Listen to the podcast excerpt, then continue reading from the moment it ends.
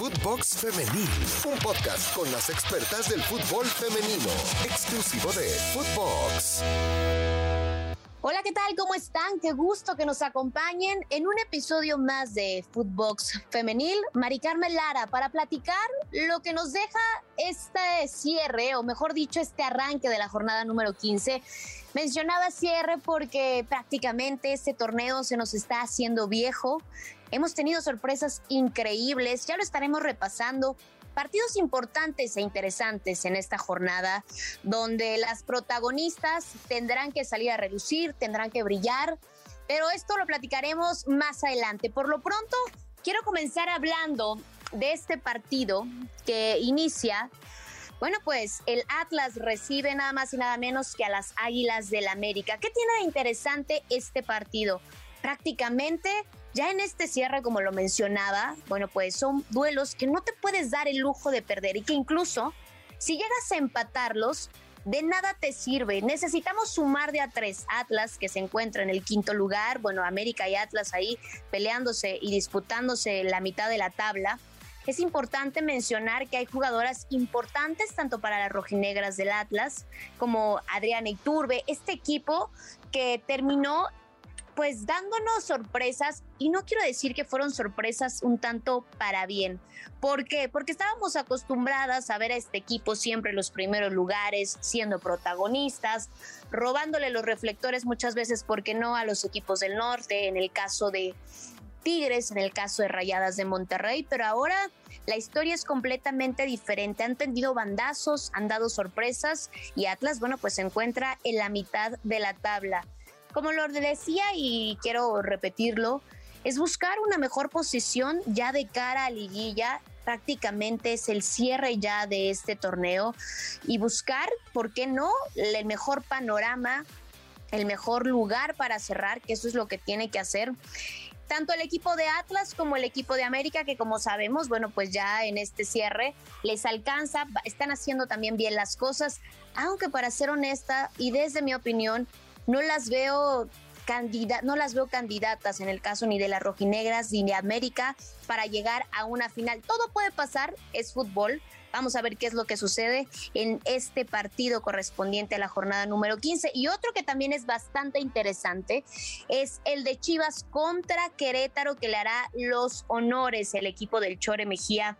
Mencionar a Chivas no quiero decir que le ha costado porque es un equipo que actualmente tiene a Licha Cervantes, esta jugadora experimentada, tiene jugadoras importantes como Rubisoto, Caro Jaramillo, entre otras.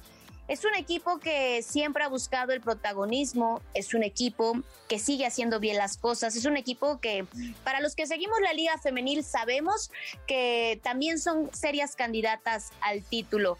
Eh, platicando un poquito acerca de lo de Licha Cervantes, es importante mencionar que pues seguramente a falta de tres jornadas, bueno, con el partido que se disputa en esta, es la líder de goleo y se ha quedado prácticamente sola en esta competencia, en esta contienda, porque recordemos que Katy Martínez, bueno, pues tiene una lesión. Licha suma 15 tantos en esta temporada y sí era importante resaltarlo. Pero otro factor que influye en este partido es de que Chivas peleará el puesto, bueno, el tercer puesto que se está disputando contra Santos. Tienen prácticamente, o mejor dicho, tienen los mismos puntos, 30 puntos, tanto Santos que se encuentra en tercer lugar como Guadalajara con 30. ¿Qué hará la diferencia? ¿Qué hace la diferencia? Pues bueno, pues los goles definitivamente. Pero una de las sorpresas y no me dejarán mentir, sin duda alguna, es la de Santos Laguna, este Santos que terminó por sorprendernos y él lo ha mencionado en episodios pasados, ¿no?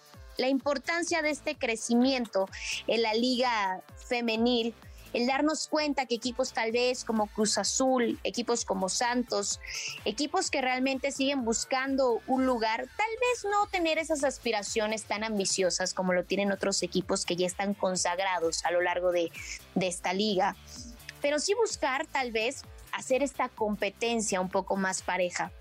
Es por eso que Santos es una de las sorpresas, o de las mejores sorpresas, diría yo, para este semestre y que esperemos que sigan más sorpresas, ¿por qué no? Quiero cerrar también con otro partido que prácticamente es de mero trámite para las Rayadas de Monterrey. Recordar que, bueno, pues Rayadas también siempre disputando y peleando los primeros lugares con, con las Amazonas, con el equipo de Tigres. Visita uno de los peores equipos, San Luis. Prácticamente este partido es de trámite.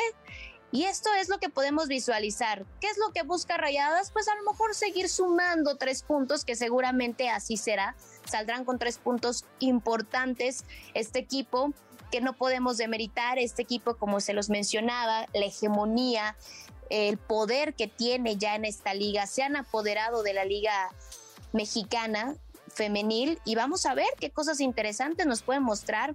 Siguen dando cátedra. Lo importante de estos equipos ya para cerrar, cómo visualizamos estos partidos que nos llaman la atención, hay que mencionarlo. Son equipos que, pese a que ya están prácticamente clasificados, que están haciendo bien las cosas, no son equipos que solamente van a buscar el empate o que van por un partido de, bueno, pues no importa si sumamos uno, sumamos tres. Siempre son partidos ofensivos que salen a ganar tanto de visita como de local. Y hablando de este revuelo que ha causado el fútbol femenil con todos los aficionados, no solamente los que asisten a los estadios, sino también los que se manifiestan a través de las redes sociales. El crecimiento que ha tenido la liga femenil en las plataformas digitales, en estas redes sociales, que de verdad sí es importante mencionarlo. Escuchemos esta cápsula que de verdad me llamó muchísimo la atención de nuestro compañero Iván, donde nos habla el impacto que ha tenido el fútbol femenil en las redes sociales. Escuchamos. Hola, ¿qué tal? ¿Cómo están? Un saludo para ti, para toda la audiencia de Footbox Femenil. Y bueno, pues el tema de hoy me parece que es bastante interesante. Les quiero compartir un, un estudio reciente sobre eh, un informe digital sobre la Liga MX Femenil que realiza Amplify, una empresa de eh, pues contenido de social media y marketing y que analiza audiencias y el newsletter El Mister. Ellos presentaron pues cómo se ha comportado en el último año todas las tendencias y las interacciones del fútbol femenil en, en, México. Y hay que decir que se analiza Twitter, Facebook, Instagram y YouTube. Entre el primero de enero y el 25 de octubre de este año hubo 52 millones de interacciones. Estamos hablando que eh, creció el número de interacciones respecto al año pasado casi un 44%. Lo que es muy muy relevante son dos medios de comunicación diferentes en términos de todo lo que ocurre en social media, que es una plataforma de diferentes redes sociales que, que miden, y la televisión. Es verdad, probablemente son dos conceptos y dos formas de transmitir de forma distinta, pero en cantidad, sin duda, em, las interacciones en redes sociales superan por mucho el número de, por ejemplo, de personas y de televidentes que están viendo eh, la Liga MX femenil en un año. De acuerdo con datos de Nielsen, de la propia liga y de HR Ratings, pues en un año más o menos se tienen entre 10 y 11 millones de de televidentes viendo los partidos de la liga, que ha ido creciendo sustancialmente, hay que decirlo, pero bueno, en millones de interacciones hay mucho más en, en las redes sociales. Es decir, ahí está también una oportunidad de negocio para la liga eh, MX femenil y para sus clubes, para algunos.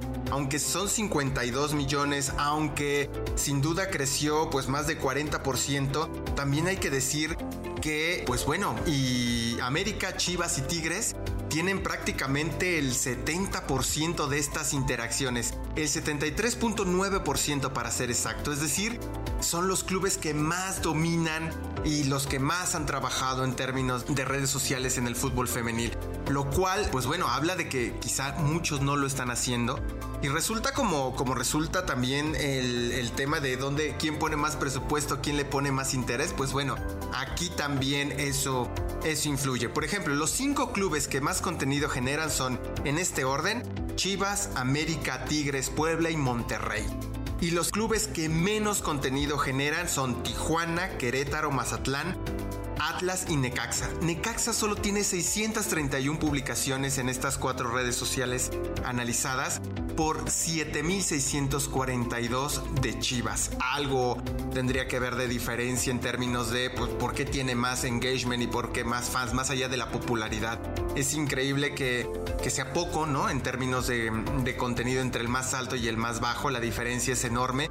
Los cinco clubes con más interacciones son América con 16.6 millones, Chivas con 12 millones, Tigres con 9.8 millones, Monterrey 3 y Cruz Azul 2.3 millones. Es decir, esos son los clubes que dominan este ranking del social media. Y, decirlo de alguna manera, me parece que el entorno digital, si bien em, de repente uno, uno piensa en la industria que el, el gran negocio está en la televisión, bueno, pues posiblemente en el fútbol femenil, con estos datos, algunos clubes, por supuesto no todos, porque algunos han trabajado más que otros, eso, eso también hay que decirlo, pues puede que resulte mejor un buen negocio ahí. Tener millones ya de de, interacciones, pues eh, algunos clubes ya lo tienen en realidad. Solo para, para cerrar este comentario, pues son siete, entre, entre siete y nueve clubes los que ya tienen un millón de interacciones, es decir, pueden, pueden negociar, tienen con qué, cada vez va creciendo más la audiencia, hay marcas que quieren estar ahí y creo que es una buena oportunidad. Este ranking nos ayuda a entender cómo está todo este tema del entorno digital y por qué puede ser un buen negocio para algunos clubes y también un jalón de orejas para otros donde realmente han hecho poco o, y, bueno, puede ser también por falta de presupuesto en las áreas de comunicación y tal, pero sin duda es una oportunidad que no pueden dejar pasar porque como lo hemos visto quizá después de la pandemia, el entorno digital es fundamental para pensar no solo a mediano y a largo plazo, a corto plazo hacer rentable algunas instituciones. Muchísimas gracias. Los invito a escuchar Negocio Redondo, también un podcast exclusivo de Footbox. Se despide Iván el Mr. Pérez. Iván el Mr. Pérez dándonos esta información puntual de verdad que me llama bastante la atención el hecho de que no solamente se han apoderado, como les decía, a lo mejor en el caso de Tigres, en el caso de Chivas, de esta liga mexicana, sino también se han apoderado de las redes sociales que, bueno, hoy por hoy son las plataformas más importantes, es donde tenemos más comunicación, más interacción, los aficionados se han sentido respaldados, pero lo más importante de todo esto es cómo la afición se ha hecho presente también a través de las plataformas para apoyar el fútbol femenil. Creo que yo es con lo que me quedaría. La gente sigue aportando, la gente sigue apostando por este fútbol. Seguimos, claro que es un proyecto que sigue en crecimiento, pero los números no mienten y ya lo decía el mister. Eh, el avance ha sido estratosférico, el avance ha sido muy bueno y que de aquí seguramente en un proyecto de mediano a largo plazo, la Liga Femenil estará exportando jugadoras, ¿por qué no?, a las ligas más importantes del mundo del fútbol. Bueno, pues esto ha sido todo por hoy. Muchísimas gracias por acompañarnos, por iniciar esta jornada número 15 con Footbox Femenil. Soy Mari Carmen Lara y recuerden que somos un podcast exclusivo de Footbox. Nos escuchamos la siguiente semana. Abrazo a todos. Chao, chao. Footbox Femenil, podcast exclusivo de Footbox.